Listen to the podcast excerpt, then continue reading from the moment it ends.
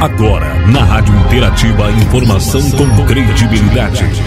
Notícias que são destaque no Brasil e no mundo. Jornal Destaque News. A informação mais perto de você. No ar, Jornal Destaque News. A notícia em destaque. No ar a edição do Jornal Destaque News, a notícia em destaque, edição de 31 de dezembro de 2021, as principais informações do dia para você. Estamos na estação verão, estamos na fase da lua minguante, com mudança para a lua nova no domingo, dia 2. Notícias e informações do dia, apresentação do jornal Destaque News, Marci Santolin. A informação com credibilidade no Jornal Destaque News. As nossas informações de hoje, para você, as informações do dia, nós temos uma informação aqui do nosso estado: gasolina reduz em até 44 centavos na bomba a partir de sábado no Rio Grande do Sul. Acompanhe. A partir deste sábado, milhares de produtos terão redução de ICMS no Rio Grande do Sul com o fim das alíquotas majoradas desde 2015. O consumidor deverá sentir os efeitos na diminuição de preços nos principais itens de consumo, caso essa redução seja repassada pelas empresas aos produtos, como no caso dos combustíveis, energia elétrica e telecomunicações. O subsecretário da Receita Estadual, Ricardo Neves Pereira, fala sobre a estimativa de redução de valores em alguns casos e traz exemplos de como ficarão os preços na prática. O impacto que nós estamos calculando é de pelo menos na gasolina de 44 centavos por litro. Hoje, por exemplo, nós estamos com o preço médio do combustível na região metropolitana de Porto Alegre por volta de R$ 6,89 e com essa redução da alíquota, a gente deve chegar a um preço de R$ 6,45. Uma fatura de energia, por exemplo, que agora no final do mês de dezembro, né, o consumidor pagava R$ reais, a mesma fatura com o mesmo consumo, no mês de janeiro, vai ter um pagamento equivalente a 93 reais. Por outro lado, a Receita Estadual Gaúcha estima uma importante perda de arrecadação com a redução no pagamento do imposto. A queda na arrecadação em função da redução das alíquotas é por volta de 3 bilhões de reais. Então, essa redução de 30 para 25 das alíquotas e também da alíquota modal. A alíquota modal é a alíquota que incide praticamente sobre todos os produtos. Hoje ela está em 17,5% e a partir da virada do ano ela vai para 17%. É um dos estados que terá alíquotas mais baixas né, no, no, país. O Rio Grande do Sul já está hoje entre os estados com as menores alíquotas no diesel, com 12%. Outras centenas de produtos sofrerão redução a partir desse sábado, como no caso de vestuário, calçados, eletrônicos e eletrodomésticos. Segundo o governo, a redução só será possível devido aos avanços conquistados nas reformas trabalhista e previdenciária realizadas no estado, além das privatizações e concessões e outras medidas de modernização tributária. Agência Rádio Web, de Porto Alegre, Marcelo Vaz. Com as informações para você, mais destaques do dia, agora a gente vem com uma retrospectiva, é a parte 4, então, da retrospectiva, falando sobre o voto impresso, a pré-campanha, né, que também marcaram a reta final de 2021. Estamos na era da velocidade, rapidez, agilidade. Mas o presidente da República queria voltar décadas e adotar o voto impresso. Essa foi uma das grandes batalhas, perdida, diga-se de passagem, do presidente Jair Bolsonaro ao longo deste 2021. Bolsonaro e seus aliados elegeram a urna eletrônica e o presidente do TSE, ministro Luiz Roberto Barroso, como inimigos. O presidente da República, eleito pelo atual sistema eleitoral, fez um chamamento contra o atual sistema, aquele que o elegeu. Favorável a ele, anulando votos que ele interessava, porque é luta do poder. Hoje em dia, a fraude está no TSE, para não ter dúvida. Isso foi feito em 2014. Jair Bolsonaro entrou numa verdadeira trincheira, defendendo o voto impresso. Agora a gente não pode deixar aqui meia dúzia de funcionários numa sala escura conte os votos e decida as eleições. O ministro Luiz Roberto Barroso foi no sentido contrário. Chamou a imprensa e a sociedade civil, apresentou dados e desmentiu cada fala dita por Jair Bolsonaro. Uma das vertentes do autoritarismo contemporâneo é o discurso de que se eu perder houve fraude. O sistema eleitoral eletrônico brasileiro, que em 25 anos nunca apresentou um caso sequer comprovado de fraude.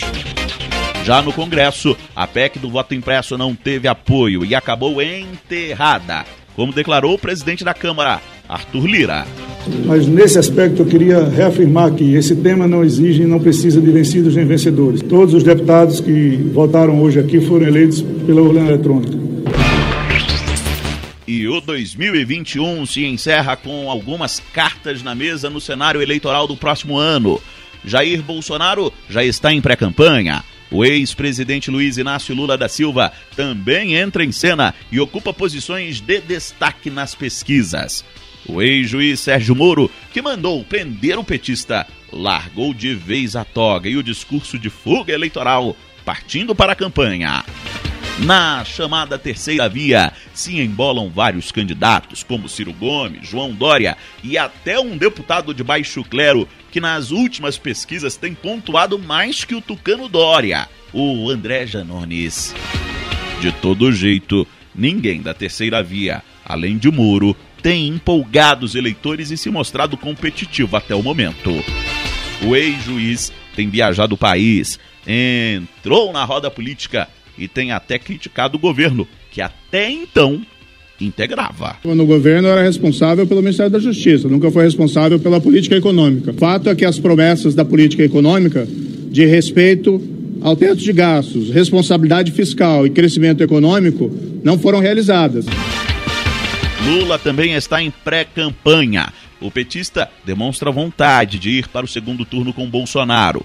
De todo jeito, o ex-presidente não poupa críticas ao atual governo. Agora, ele não sabe o que é ser presidente da República. Ele foi vereador e deputado durante 32 anos e conseguiu passar para a sociedade a ideia de que ele não era político.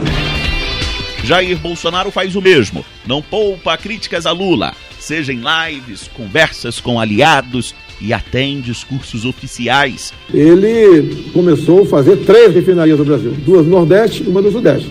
Não terminou nenhuma. O prejuízo dessas três na casa de 90 bilhões de reais.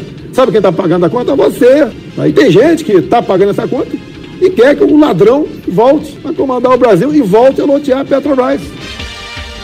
Prepare-se para o próximo ano. A disputa eleitoral será intensa. E além de se preparar para as discussões, prepare-se também com consciência para votar. Agência Rádio Web, produção e reportagem, Yuri Hudson. Seguindo com os destaques de hoje, então, depois da nossa retrospectiva, nós vamos trazendo as principais notícias para você. Bahia registra nova morte e aceitará ajuda estrangeira. O estado da Bahia, que registrou mais uma morte por consequência das chuvas que atingem a região, pretende receber ajuda estrangeira de maneira direta, sem intermediação do governo federal do Brasil. O anúncio foi feito pelo governador da Bahia, Rui Costa, do PT. Na rede social Twitter, Costa escreveu nesta quinta-feira que, abre aspas, me dirijo a todos os países do mundo. A Bahia aceitará diretamente, sem precisar passar pela diplomacia brasileira, qualquer tipo de ajuda neste momento. Fecha aspas. O governo federal, através do Ministério de Relações Exteriores, recentemente rejeitou a ajuda oferecida pelo governo da Argentina para o estado da Bahia. Também na rede social Twitter, nesta quinta, o presidente da República, Jair Bolsonaro, do PL, argumentou que, abre aspas, o fraterno oferecimento argentino, porém muito caro para o Brasil, ocorre quando as Forças Armadas, em coordenação com a Defesa Civil, já estavam prestando aquele tipo de assistência. Por esta razão, a avaliação foi de que a ajuda argentina não seria necessária naquele momento, mas poderá ser acionada oportunamente. Fecha aspas. Na última segunda-feira, o Ministério de Relações Exteriores da Argentina havia anunciado a disponibilidade dos capacetes brancos que integram um organismo de ajuda humanitária do país vizinho a auxiliarem nos trabalhos de atendimento à população baiana atingida pelos temporais. O senador Randolfo Rodrigues, da Rede do Amapá, publicou também no Twitter que o ministro das Relações Exteriores do Brasil, Carlos França, será convocado para ir ao Senado Federal dar explicações sobre a recusa à ajuda argentina. O parlamentar também anunciou que membros do Tribunal de Contas da União, o TCU, serão convocados. Randolph afirmou que o presidente Bolsonaro deve devolver o dinheiro que está gastando nas férias em Santa Catarina para que estes recursos sejam destinados à Bahia. No final da quinta-feira, a Superintendência de Proteção e Defesa Civil da Bahia informou que mais uma pessoa perdeu a vida no estado por conta das tempestades recentes. Um homem de 45 anos de idade foi vítima de afogamento na zona rural da cidade de Ilhéus, situada no sul baiano. Com isto, o número de mortes chegou a 25. Mais de 91 mil pessoas estão desabrigadas ou desalojadas. Quase 630 mil pessoas foram de alguma forma afetadas pelas chuvas que atingem a região.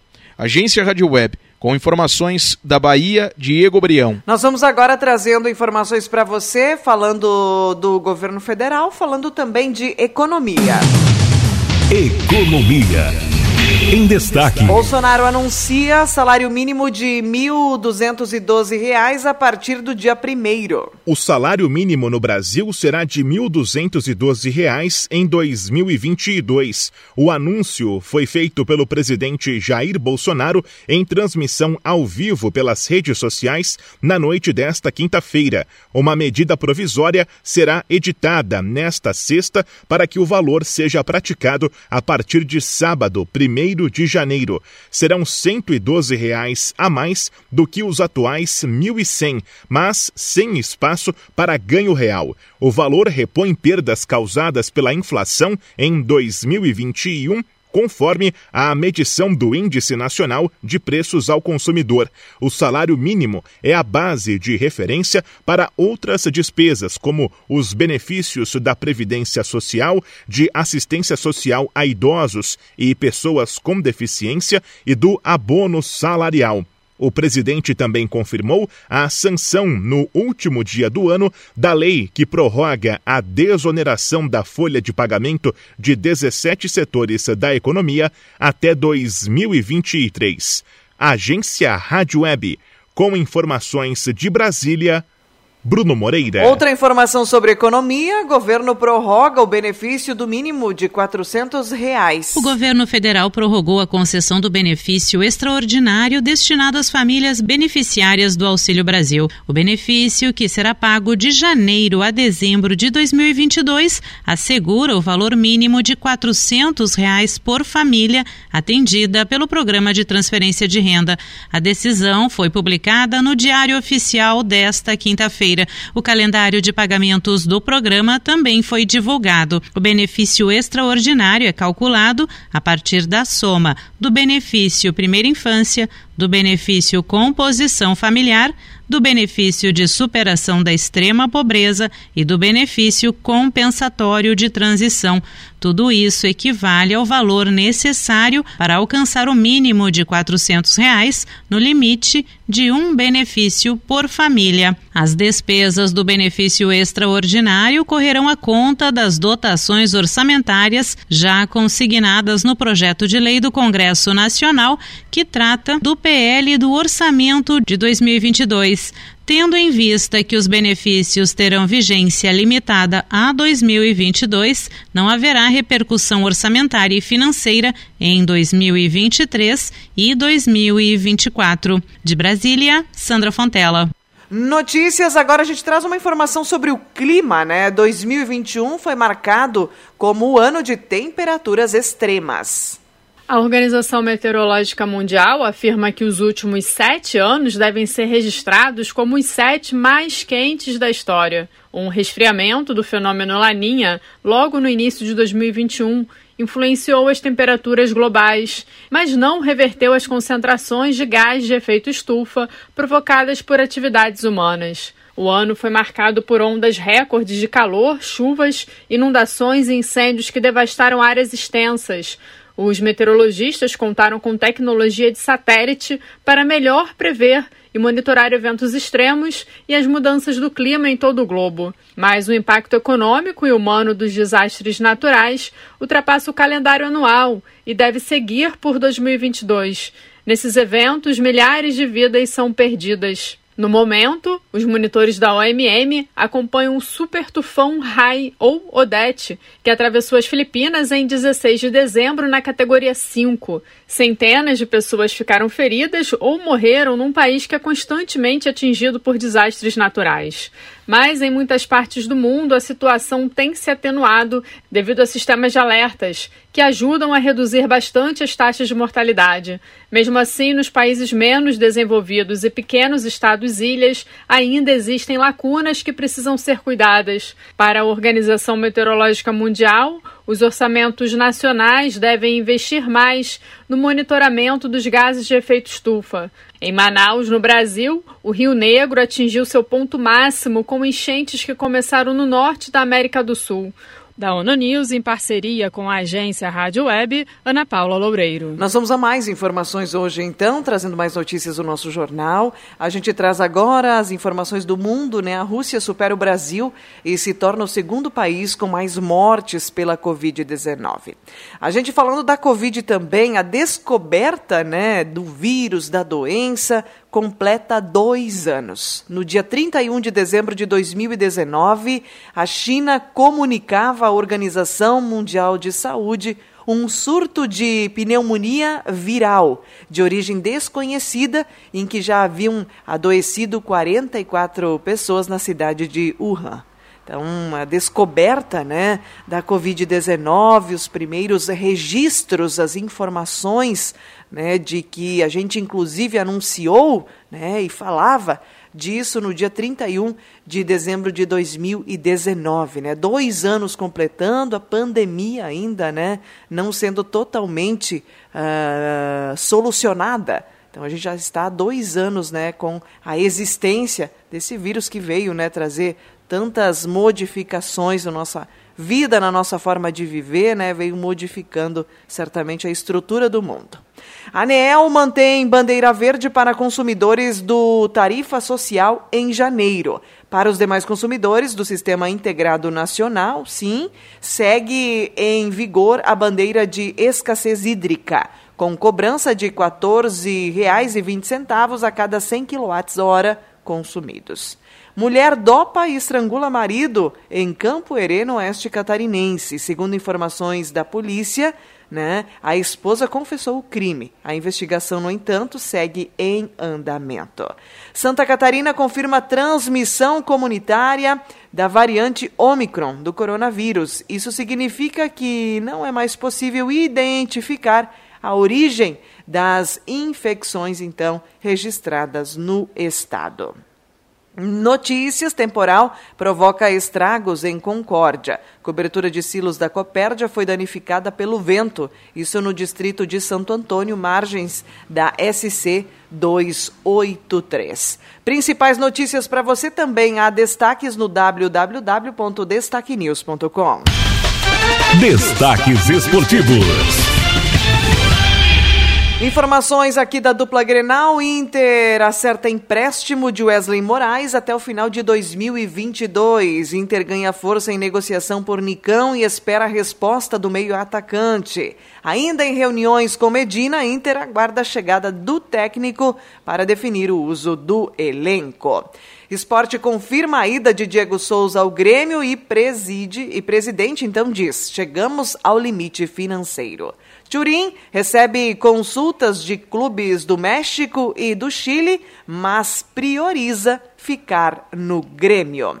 Joia de 2022, Cuiabano usa Copinha como vitrine em busca de sonho de fazer história no Grêmio. Destaques, né? A dupla Grenal, mercado da bola, trazendo as informações então para você os destaques esportivos.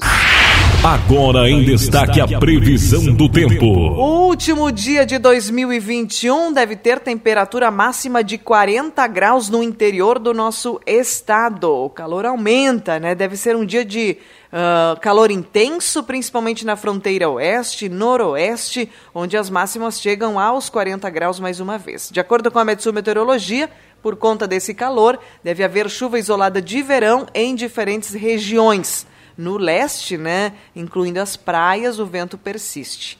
O primeiro dia de 2022 será marcado por sol e nuvens. No entanto, áreas de instabilidade devem avançar do Uruguai e levar chuvas para os pontos da fronteira e sul ao longo do sábado. Janeiro deve ter mais chuvas. Janeiro reserva um alívio para a estiagem em muitas áreas do sul do Brasil. É esperado um aumento de chuva nos três estados do sul. A perspectiva, conforme a análise da Metsul, é que vários municípios possam até terminar janeiro com chuva acima dos valores históricos. Trazendo e complementando as informações do tempo, agora a gente vem com a previsão do tempo da Somar Meteorologia. Para hoje, máximas de 34 graus, temos 10 milímetros previstos. 5 milímetros são previstos à tarde, mas 5 à noite, né? Distribuídos. Pode haver e ser novamente uh, registrado o que ocorreu na tarde de ontem, né? Tivemos ontem uma pancada de chuva torrencial, né? Onde foi acumulado aí na linha Apolo 40 milímetros de chuva. Já na cidade, a gente teve aí um acumulado de 11 milímetros. Para sábado, predomínio do sol, variação de nuvens 20 a 37 graus, calor no sábado. Domingo, novamente, condição para chuvas no período da tarde para a noite, mais 10 milímetros, 20 a 36 graus. Segunda, chuvisco, 6 milímetros, 20 a 24 graus. Terça, sol com pancadas de chuva, mais 10 milímetros na terça. Seguimos com a condição de calor terça-feira também. A quarta tem uma Uh, um pouco a temperatura né, um pouco amenizada e no amanhecer 16 graus, mas à tarde já chega a 36. Quinta-feira, possibilidade de pancadas de chuva, 2 milímetros apenas. Depois nós temos lá no dia 12, na, né, no intervalo de uma semana, novamente chuviscos, 2 milímetros, não tendo então grandes volumes de chuva previstos, né? 15 dias, então esse é aí um prognóstico dos próximos 15 dias, conforme a Somar Meteorologia. A gente sempre atualiza você as informações, trazendo então os destaques do tempo e da temperatura. Finalizamos aqui a edição do nosso jornal, Jornal Destaque News, informações www.destaquenews.com. Informações para você. Termina aqui mais uma edição do Jornal Destaque News. A informação com credibilidade. Aqui, na sua rádio.